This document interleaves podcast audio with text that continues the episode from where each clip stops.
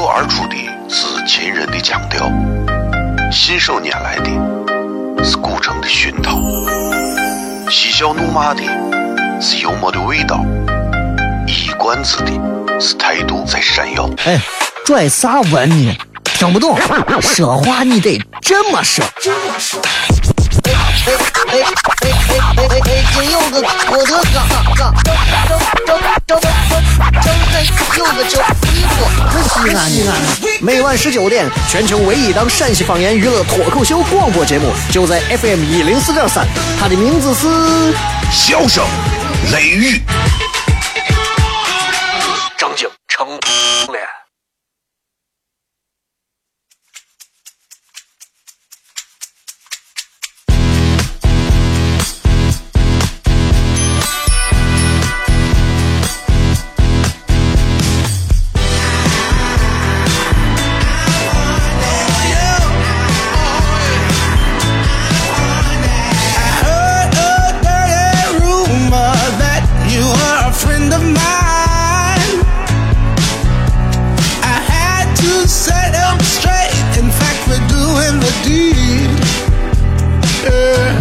了，各位好，这里是 FM 一零四点三西安交通旅游广播，在每个周一到周五的晚上的十九点到二十点，小雷为各位带来这一个小时的节目《笑声雷雨》。各位好，我是小雷。礼拜三啊，今晚本来是要有八点半开始的开放麦，但是本周呢，我们暂停一周啊。这周呢，我们要有一些演员内部的一个交流分享，因为天天让他们说，其实有时候我觉得，其实他们因为都不是专业的，而且更多的朋友。并没有感受到，其实上舞台说两说两句压力其实很大，所以所以需要大家下来以后多多有一些这个交流吧。所以本周的开放麦啊，下周咱们继续，好吧？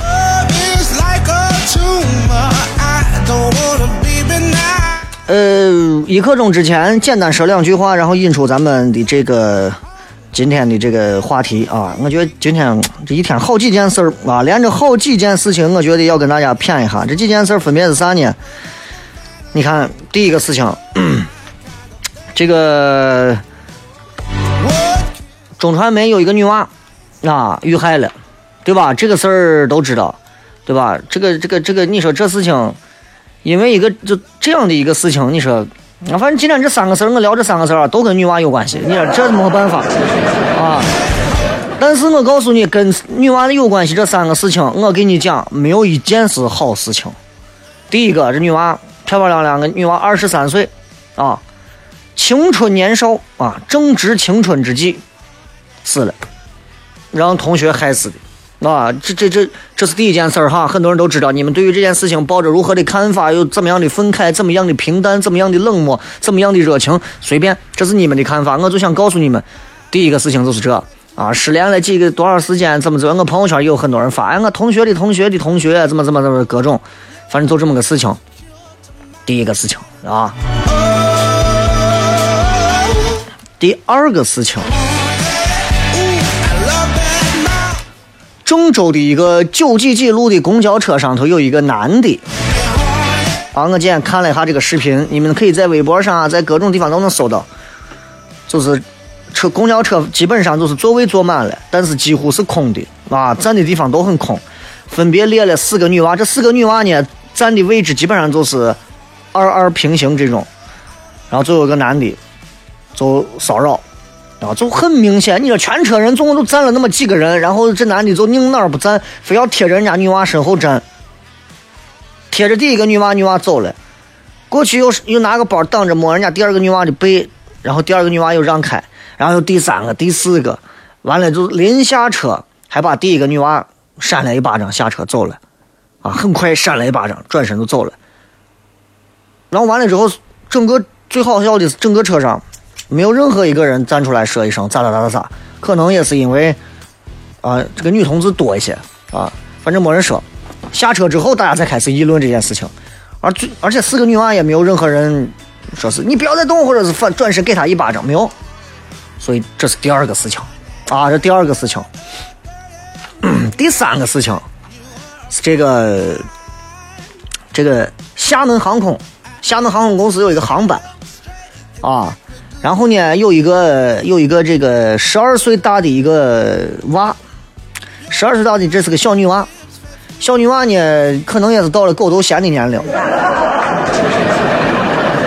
辱骂空姐，辱骂乘务长，啊，他就意思是他骂人家，他骂人家是禽兽，啊，畜生。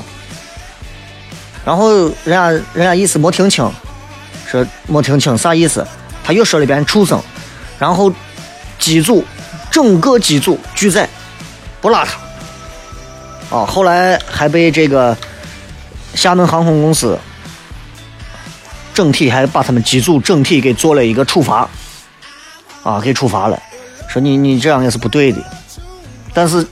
这机组就觉得你侮辱我，你凭什么凭啥这样侮辱我？我有我有我们的道理，对吧？就这么三件事儿。我相信今天很多朋友会围绕这三件事情一直在车上坐着聊天，不着急，等会儿回来咱们谝。当然我谝的不止这三件事情，我要谝的这背后的事情。休息一下，继续回来，笑声雷雨。脱口而出的是秦人的腔调，信手拈来的是古城的熏陶。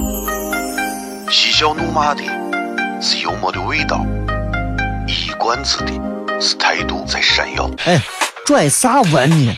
听不懂，说话你得这么说。哎哎哎哎哎哎哎！北京有个郭德纲，张张张张张张张有个叫李波，西安西安。每晚十九点，全球唯一档陕西方言娱乐脱口秀广播节目，就在 FM 一零四点三。它的名字是《笑声雷雨》。张景成脸。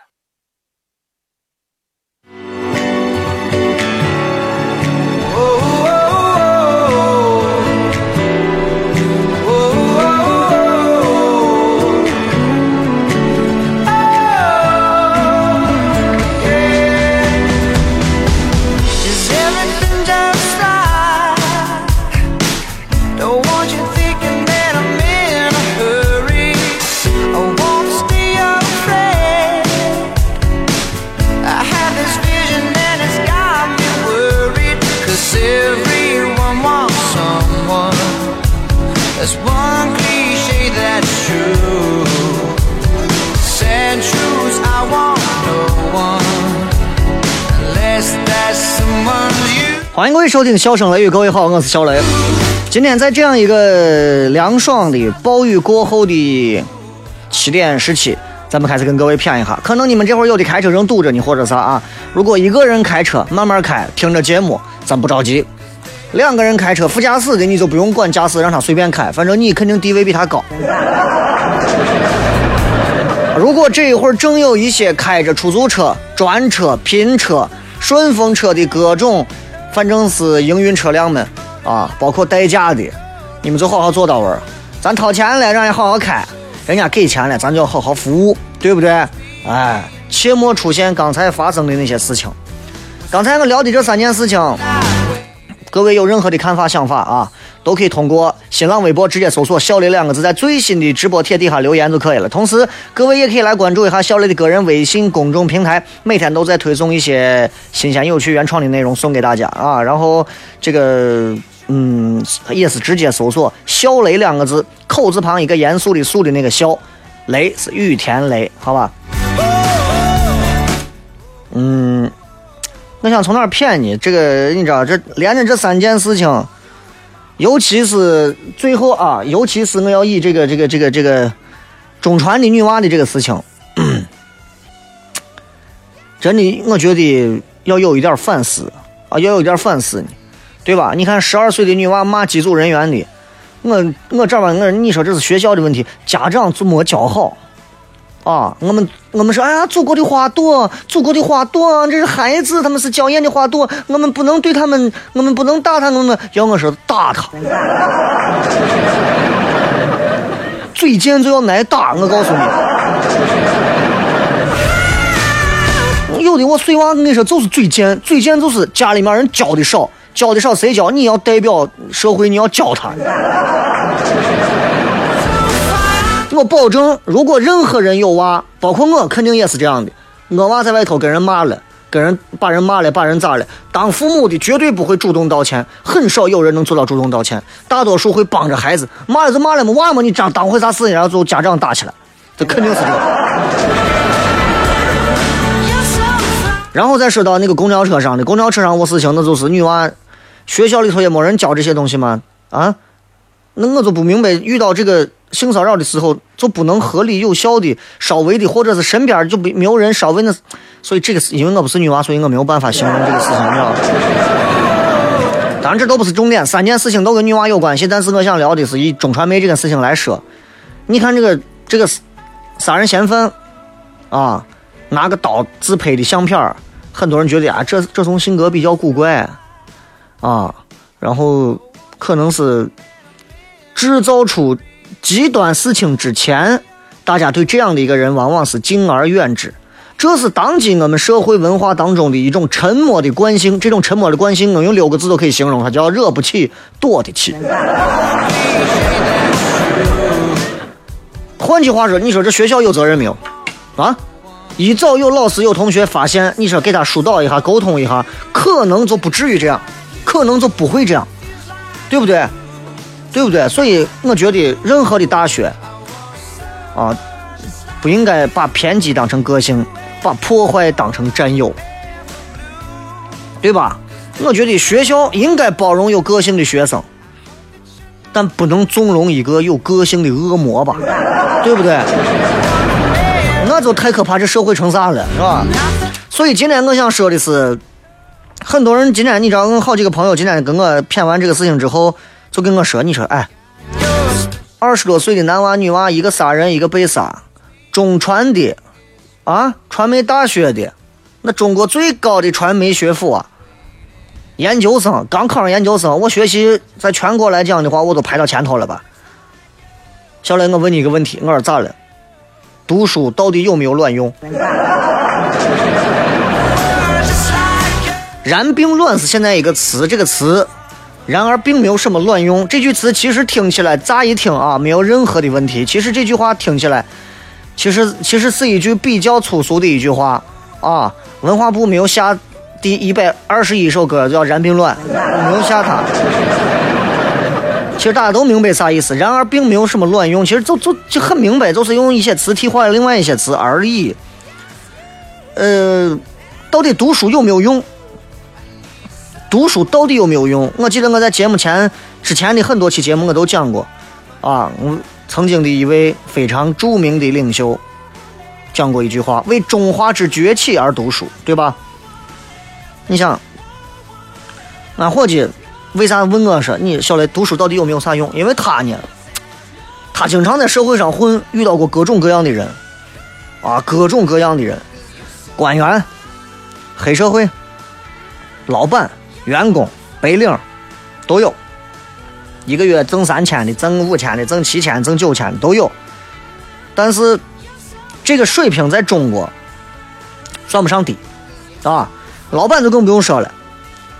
二零零零年从中国开放 WTO 开始，外贸外贸的机遇多好。当年你想两千，如果上过两千级，我是两千级，两千级的学校应该都会有专门的一个专业叫外贸。现在我们只在乎别人的外貌，我们根本不考虑国家的外贸，是吧？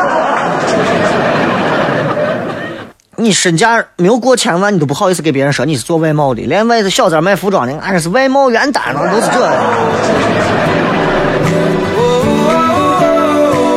所以你会发现，包括到现如今二零一五年了，你跟很多人在聊天，你都会感觉到一种一股子那种反智的倾向。啥叫反智？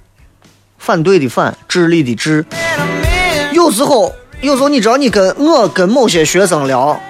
学生都会透露给我这么一个态度，小雷，雷哥，你觉得我现在得是应该出来工作，出来挣钱，出来干个啥？我说为啥？你现在应该读书嘛，上学嘛，上疯你！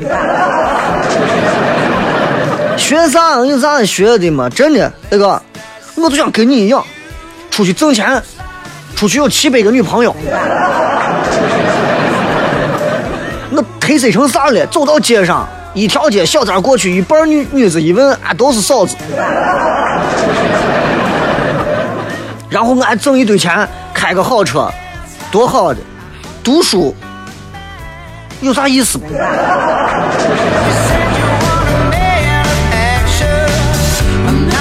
很多一些正在打工的人，可能经常会被老板或者是被身边人问：“哎，读书读书有啥用吗？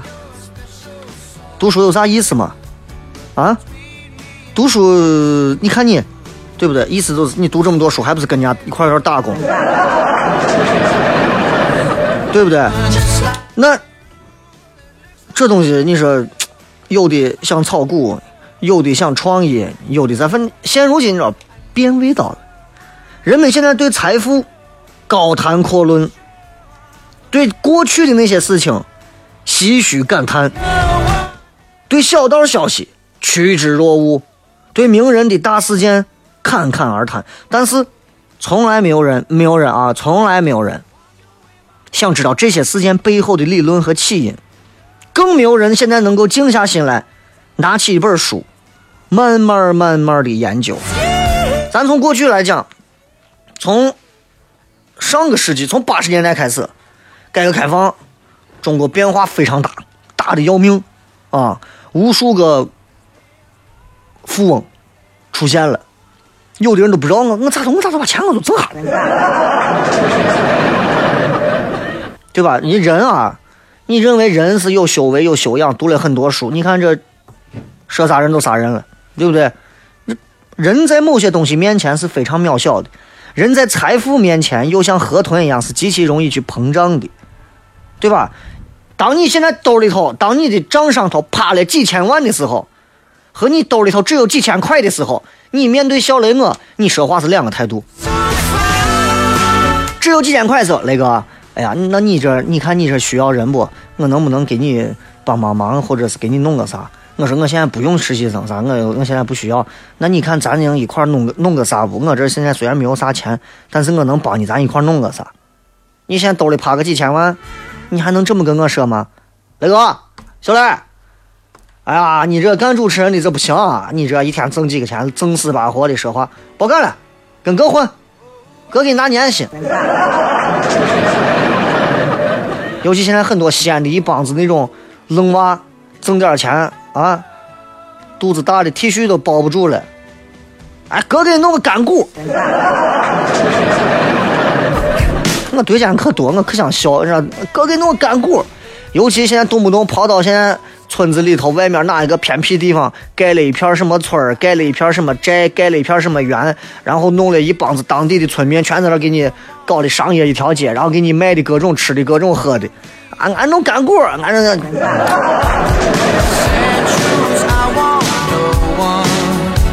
你知道现在这个社社会有点现实，现实在于你有时候你经常会通过结果来推导一个成因。一个人比如说成功了，他说啥都是对的。你发现没有？就算这个人比如说他靠杀猪，他挣了一个亿，你看人家没有？杀猪是对的。所以这个现象会给人一个错觉，很少有人通过读书发财的。马云是吗？马云不读书，他怎么可能获悉互联网的这些东西，对不对？但是很多人认为互联网是对的，读书然并卵。读书有啥用？读书能挣到钱吗？读书能换来尊重吗？读书能得到啥？现在包括很多正在教育别人的人，可能也没有办法给很多有这样疑问的人一个答案。到底读书能弄啥？包括现在有很多正在听节目的朋友，你们可能是教授。你们可能是老师，你们可能是教育工作者，你们也可能是对小雷的节目产生过各种各样的一些这个观察和关注的人们，包括还有整天听咱节目的领导，监听咱们节目的各位同仁。我想问你们，你们每个月，你们每天，你们每年读多少书？读书有用吗？你们现在想？到底能不能给我一个答案？我相信很少有人能给我一个答案。我也想问问微博上的各位、微信上的各位，你们告诉我，你们怎么理解读书到底有没有用？经常有一个这样的情况出现，包括我上大学的时候也有啊。突然走过来一个人，或者你面前有这么个人过来，把你肩膀一拍，行了，对了，我跟你讲，你就别读书了，你还不如出来跟这社会混上几年。真的，我跟你讲，社会上混的这东西比书本上的多多了。你看我谁，我怎么读过书？我就在外头，我弄啥？我就在外头，我就是我就是在外头烤肉。我就是外外头卖脏串呢，我一年挣个几百万，我能那个啥，你就跟我混。我跟你讲，我挣的照样可以，照样发财。我告诉你，这个社会看的是能力。OK，下一个问题，能力是啥？鬼知道。有的人认为能力是人脉，有的人认为能力是资源，有的人认为能力是权力。但到底能力是啥？我觉得。等一会儿再给你骗，马上半点了。如果各位对于读书到底有没有什么卵用，有啥看法？微博、微信搜索“小雷”两个字留言就可以了。脱口而出的是秦人的腔调，信手拈来的是古城的熏陶，嬉笑怒骂的是幽默的味道，一冠子的是态度在闪耀。哎，拽啥文呢？听不懂，说话你得这么说。哎哎哎哎哎哎哎！今有个郭德纲，张张张张张张有个叫李波，西安西安。每晚十九点，全球唯一档陕西方言娱乐脱口秀广播节目，就在 FM 一零四点三。它的名字是《笑声雷雨》。张景成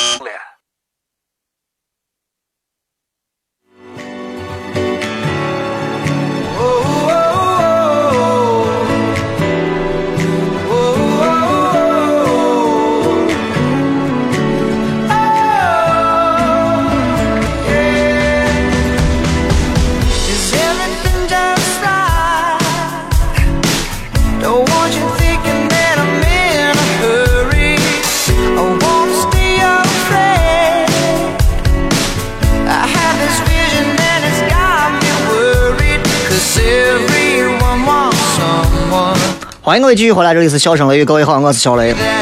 刚才我们说到读书到底有没有用？有些人可能会拍着你的肩膀跟你说：“哎，这个你读啥书？不要再读了，这读啥嘛？读的我死书，出来！你看一块我谁谁谁挣多少钱，对吧？哎呀，有能力啊！所以我问各位，到底能力是啥？所以其实你有没有发现，这些所谓的能力，这些所谓的解读，它根本没有指向我们今天要说的这个问题的本质。过去所有的不靠脑力的技术含量，不靠这些东西吃饭的暴富，他们都是有前提的，因为信息的不对称。那些人之所以能发财、能有钱，就是因为信息不对称。啥叫信息不对称？若干年前，有一个股票市场上有一个股市传奇，有一个人叫杨百万。如果你炒股，你应该非常清楚，中国股市里面先富起来就属于他。不管你怎么评价这个人，杨百万是股票行当里头的一个传奇名字。只要你炒过股，你都知道他，你都看过他是咋弄，你咋弄，啊？就不管你说他投机倒把、狗屎运，没用。他是咋样积累他的钱的呢？我跟你讲，他有一天看报纸，他发现一个事情：两个地方的国库券的价格不一样。这个故事应该很多人都听过啊。他发现两个地方国库券价格不一样。他就跑到价格低的地方买进国库券，拿着个蛇皮袋装上，坐着火车到另外一个收购价比较高的地方卖掉。一年来回好多回，直到有那么一天，国库券不再存在这个价差了啊，所有地方价都是一样的。他第一笔原始积累就到了，人生第一个一百万。那是一九八九年，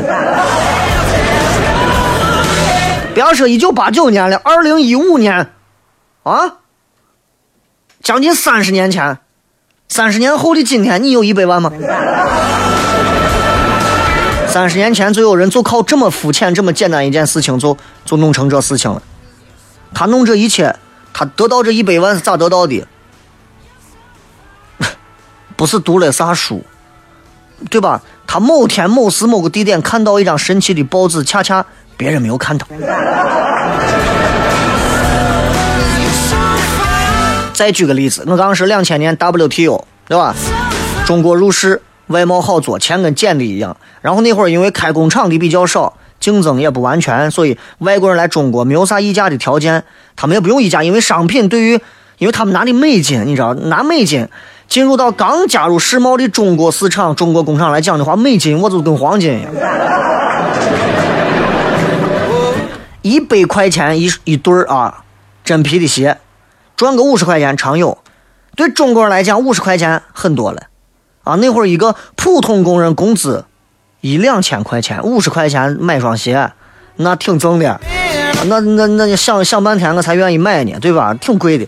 外国人来讲，一双鞋真皮的，一百块人民币，哎呀，可以吗？老外就愿意买。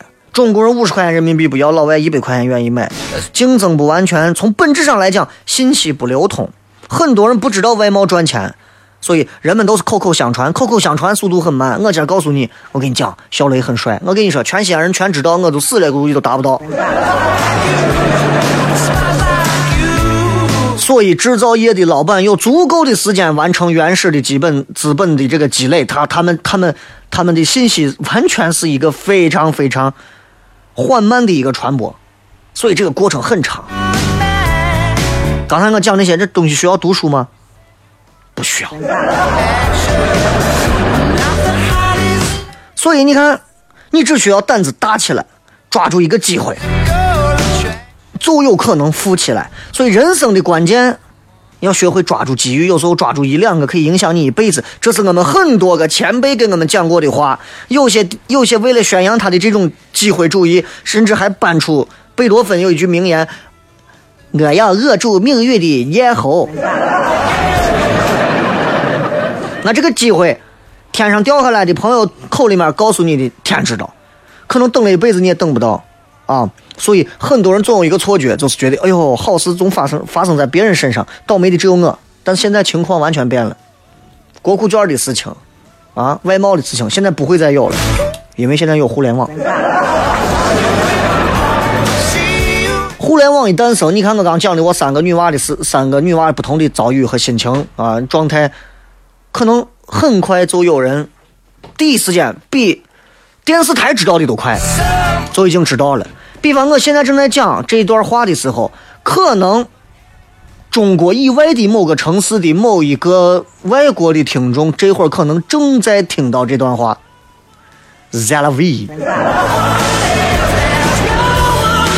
你以前买东西很多东西你需要你买不到，比方说你买个键盘，当时有那种比如机械键盘，比如电子表，对吧？找到一家卖，对吧？人家一看你高兴，啊，就宰你。现在有淘宝，你想宰谁？所有人，聪明人，从来买东西一问这钱多钱？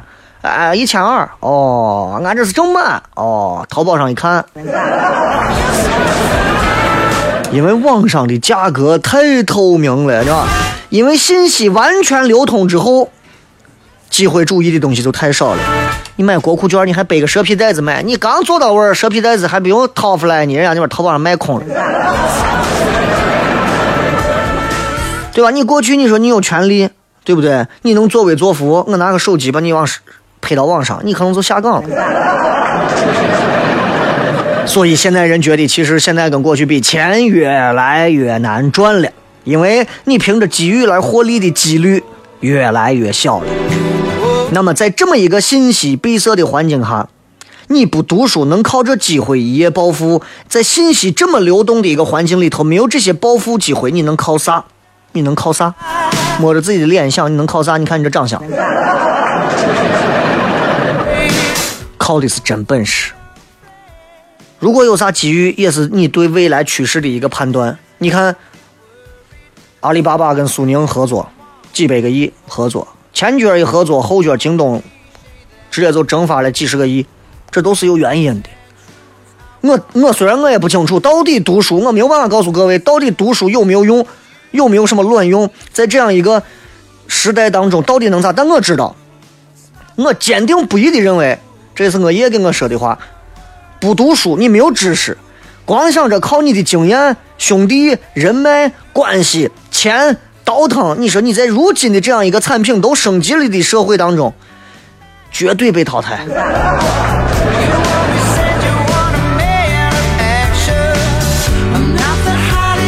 现实生活当中，一个人能给你的经验是片面的，是一个点状的。你比方说，你跟着一个人去卖脏串，你最多就知道啊，这个东西是这么值钱，这个东西这个钱，这个东西这点钱，然后这个东西你只要在这个地方卖，这卖的好，你就每天坚持吃苦就可以卖出来。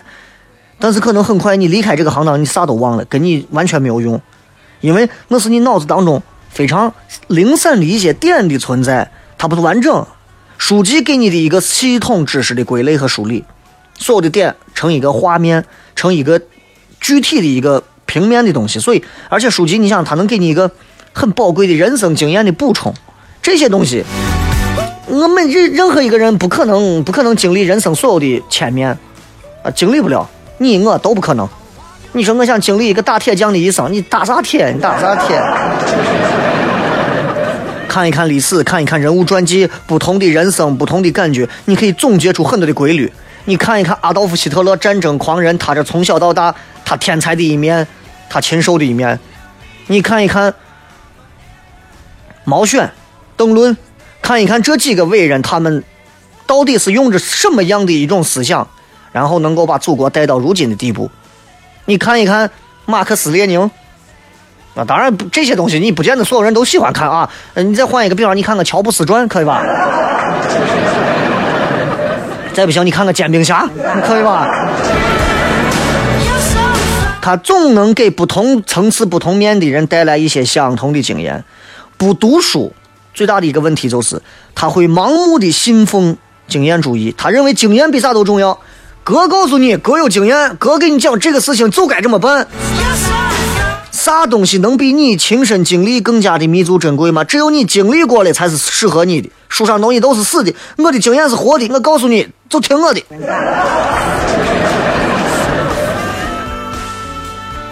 比方说，哎，我最近喜欢一个女娃，我觉得我女娃可以。我告诉你，哥以前谈了六六千四百多个。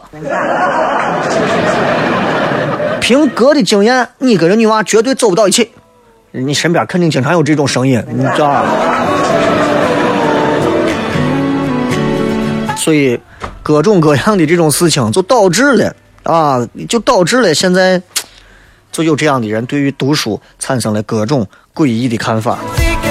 今儿先骗这么多啊！对于读书这件事情，其实我我还有更多想要聊的，但是嗯，下一回吧，好吧。咱们先进段片花，马上回来开始跟各位互动。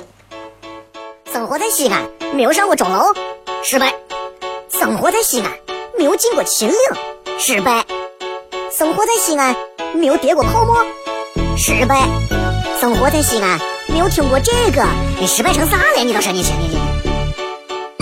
每晚十九点，全球唯一档陕西方言娱乐脱口秀广播节目，就在 FM 一零四点三，笑声雷雨。不听很失败，听了人人爱。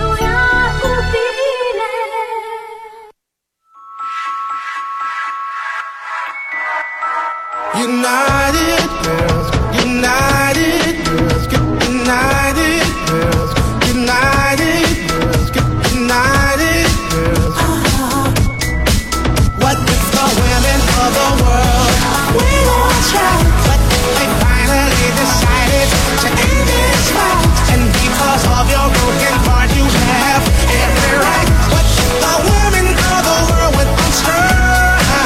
欢迎各位继续回来，笑声雷雨。最后时间，我们来跟各位互动一下啊！呃，看一下微信上各位朋友来骗的各条话题。云泉说，读书不一定让你赚的很多钱，但是一定会让你让一个人智慧。其实让人智慧也是一种赚。智慧跟聪明是完全不一样的啊！有的人很聪明，社会经验很足，他可以在社会上玩的很转，但是并不代表这个人有智慧，甚至是大智慧。他最多就算得上是聪明。甚至只有小聪明，所以今天我们在聊到关于到底读书有没有什么卵用这个问题当中，其实我相信很多朋友现在已经不太读书，然后愿意去读一些手机里的书。不管怎么样，读书有用吗？自己心里有答案。休息一下，马上回来继续开片。women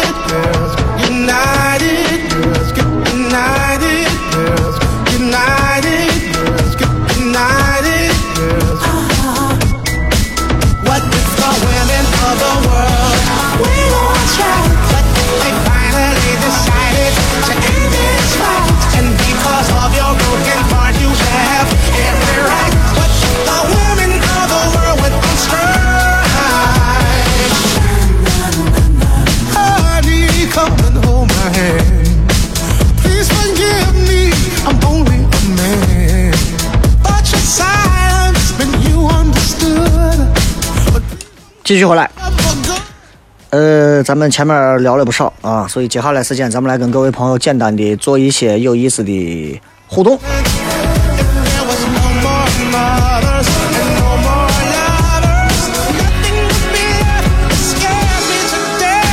来看一下各位在微博当中的一些有趣留言。东汉帝国说：“雷哥，我女朋友上周跟我分手了，我们在一块一年，啊，刚开始她对我非常好，我感动了，就跟她好了。后来我越来越爱她，她却越来越讨厌我。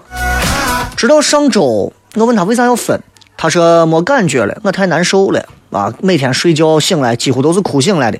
我怎么样才能走出去？你得开门才能走出去。这个事情。”哎呀，我觉得你应该是一个比较粗粗粗枝大叶的一个人。其实女人的一个变化是潜移默化当中的。你可能觉得这个女人一段时间不跟你找事，不跟你咋，你觉得很好。我告诉你，女人如果跟你不找事、不吵架、不折腾、不咋，证明这个女人绝对要出事儿。现在每天都哭醒来，这个 怎么走出去？换一个吧。一个女人没有感觉，想让女人再重新培养回来感觉，几乎不太可能了。除非你能创造出完全可以覆盖掉是之前恋爱的更大的一次浪漫和感动给她，但是你觉得你可能做到吗？蓝一说：“雷哥，啥时候弄个吃面大赛嘛？弄了能咋？啊？弄了弄了我能我能咋嘛？对不？我一个人吃都很开心了。”对吧？舍本逐末，那个我一路上学来最不爱的就是学习，属于学渣型。尽管这个样子，我还认为书不一定要读懂、读成功，但是一定要学会读，要读到自己需要的认知点，这是顺应现在潮流社会发展的基本点。呃，我觉得有一定的道理，就读书读到自己读你所需。对吧？要读到你自己觉得啊，这个这个书我读通了就可以了，不是所有的书别人能读的书，你拿过来你就能读得了的。我媳妇这两天拿回来一本书，龙应台写的书，啊，我放那我我压根连看都不敢往个地方看。就很就很多书，我知道我不喜欢，我就不会看。现在更多人可能愿意拿着手机去读某一篇的文章，但我觉得翻书可能会更有意思。这个詹姆奥里奇说：“雷哥，今天去讨论，我希望你可以让脱口秀成员讲一些新的东西。我去了三回，发现段子有一些我听过，希望脱口秀慢慢会发扬光大，还有多弄点饮料。第一，这个是一个我会要求他们啊，砍掉一半的内容，然后保留一半的内容啊，不能要求他们每周都有创新，毕竟他们不是一个纯专业的，他们还在学习当中。但是只要上舞台，你就要拿出一些新东西，当然也要有一些老的东西。”啊，所以你去了三回，你就说明你抢了三回票。那么最后你说还要多弄些饮料，就证明这三回你从来没有花钱买过饮料。而我们的要求是希望所有得到免费票的朋友现场消费一瓶饮料。大多数的人宁可渴死都不会喝一瓶饮料的。大多数的人啊，少部分的人还是会去买一瓶饮料，或者不管饮料好喝不好喝，呃，起码是按照我们的一个要求。大多数的人是坚定不移的要把免费磕到底。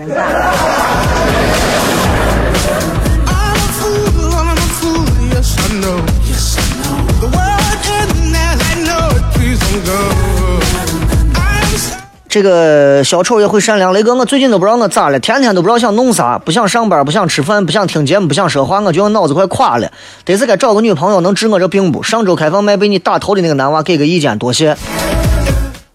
让我打的。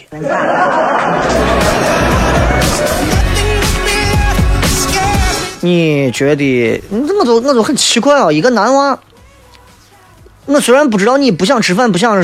上班不想听节目，不想说话，到底出自啥问题和缘由？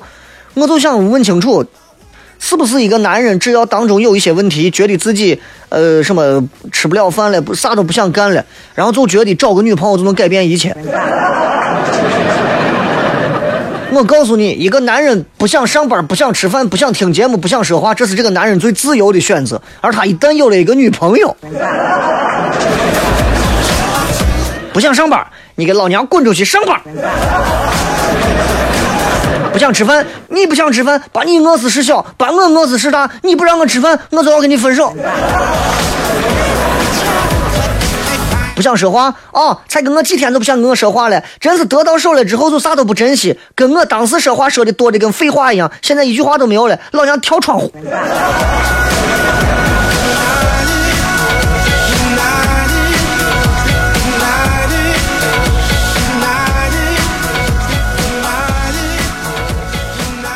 再看啊，拉瓦尔说，今天又到买电脑的地方，上个楼，一群人追着问要什么电脑，齐装装的挺正，就是用套路骗人卖电脑，套路很拙劣，但还有很多人上当。有句话叫“小时候不学好，长大了卖电脑”。各种行业都不一样啊。接下来我们来连线一个新城大队五中队的杨队，现在在长乐路给咱们发回来最新的路况报道。杨队你好，呃，主持人你好，呃，听众朋友大家好，我给你报一下，现在这个长乐路现在西向东方向这个一直车位吧已经压到中央路十字了，现在主要是这个灞桥大队那边这个土子村盘道一直压过来，这车流量非常大。嗯，呃，现在希望大家这个尽快的这个择路分流。现在这个咸宁路经过刚才咱民警的疏导，现在已经畅通了啊。嗯现在能分流到咸宁路上、咸宁路或者是华清路都可以通行。现在西向东这块这个长乐路这个方向，西向东方向，现在整个这个移动非常缓慢。现在大量的压车，我们民警现在正在长乐路万盛路支和长乐路幸福支进行疏导。好，谢谢杨队，谢谢，辛苦了。嗯。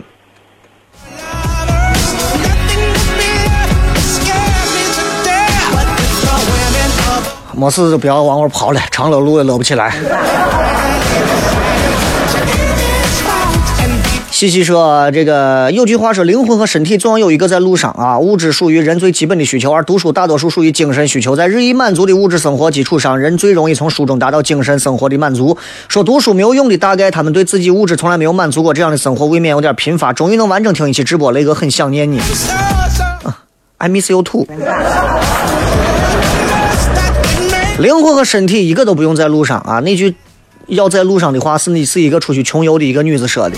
我告诉你，其实读不读书完全是一个习惯。一个人读书，总现代人就是我说，南湖跑步就像夜跑界的星巴克一样啊。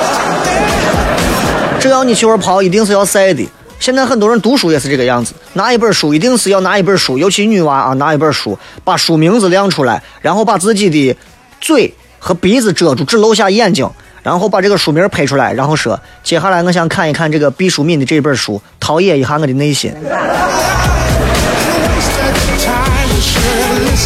就见了鬼了。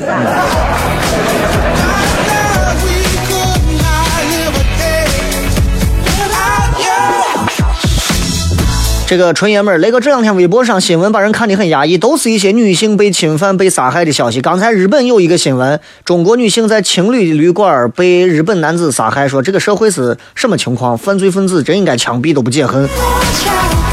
只不过啊，我们对于所有媒体的新闻，我们不要扎堆去看，我们会认为这个世界到处都在发生着凶杀暴虐，而实际情况是，不过是这几个事情，我们把它在万千的事情当中滴溜出来了而已。所以这个世界总体来讲还是在一个非常缓慢、平和的情况下，慢慢的在发生。虽然每天可能都会有车祸，每天都会有一些各种的案件发生，但是并不是每分每秒都在发生。我们要做到的就是以防那每一个每分每秒的事情发生在我们的身上。所以我们要学会保护自己，好吧？接下来我们继续来看啊。所谓曾经说都说怀孕了会很幸福，可是我每天以泪洗面，真的身心疲惫，我该咋办？以泪洗面的孕妇基本上逃不过这四种。第一种，老公根本不在身边不管；第二种，啊，老公就算在身边，所有的事情全部都要自己一个人办；第三种，生理当中的各种反应，孕吐，然后怀孕当中的各种情绪，导致你有什么怀孕前的抑郁症，怀孕中的如何让你无法控制，每天对着太阳就开始哭。第四个，意外怀孕。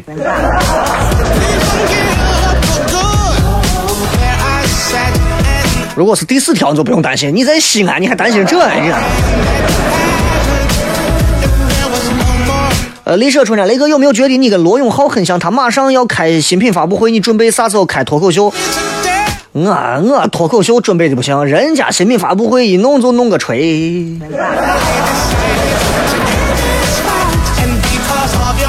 这个各位都可以啊，这个说 iOS 用户自带的博客里可以下载笑声雷雨，完全不用下载荔枝，这个一直都有，荔枝直接是可以跟那个 Podcast，苹果直接在上头可以搜到笑声雷雨，直接可以下载啊。直接苹果用户都不用离职，直接可以在 Podcast 直接上面就可以下载。呃，笑声雷雨每期节目都会有。最近因为这个传递节目的这个电脑有点问题，所以就导致传节目不能很及时。今天我争取吧，把昨天的和今天都传了，好吧？再次感谢各位收听，最后时间送一首好听的歌给各位，结束今天节目，拜拜。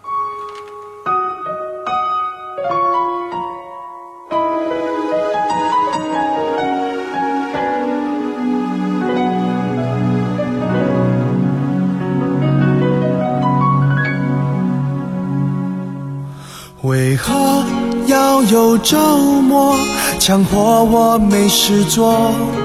时间一旦变多，就会有空想起寂寞。想约谁出门溜溜，恋爱中的不肯理我，而单身的又怕他想太多。一个两个三个四个。全都只是你的朋友。